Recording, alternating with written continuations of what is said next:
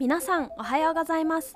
秋田県にかほ市旧上郷小学校を活用したにかほの魅力発信プロジェクトにかほのほかにラジオ。お届けしますのはにかほのほかにスタッフの国重咲です。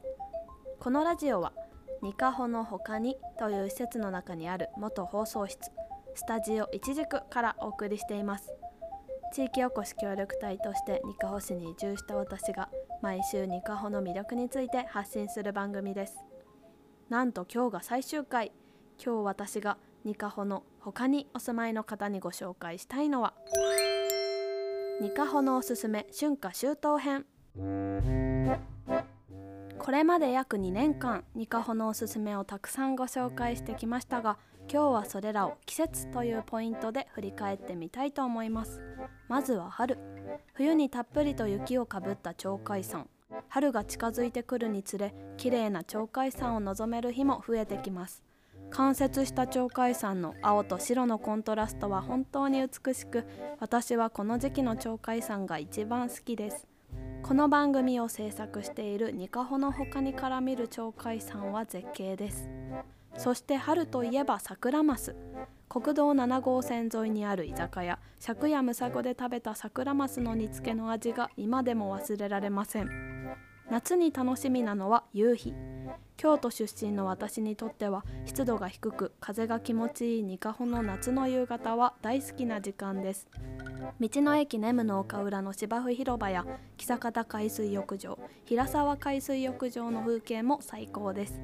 そして何といっても夏の一番のお楽しみといえば岩牡蠣あの大きな実を一口で食べる贅沢といったら何にも変えられませんよね。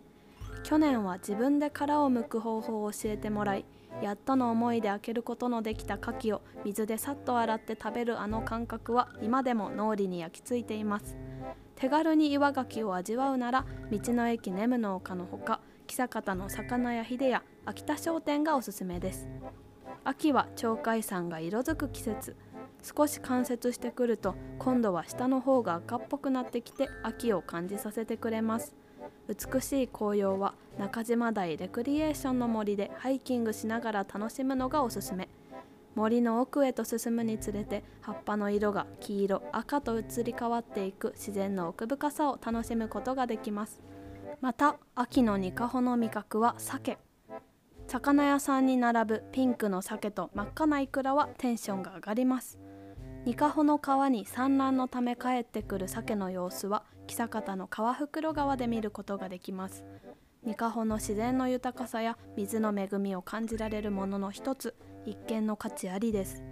県内では比較的温暖なニカホも冬は雪が積もります。一面に広がる雪景色を楽しむには投資湿原がおすすめ。毎年にかほ市観光課が主催するスノートレッキングイベントが行われるので来年はぜひ参加してみてください。1年を通して豊かな景色にあふれるにかほ市皆さんもお好きな季節にぜひ来てみてください。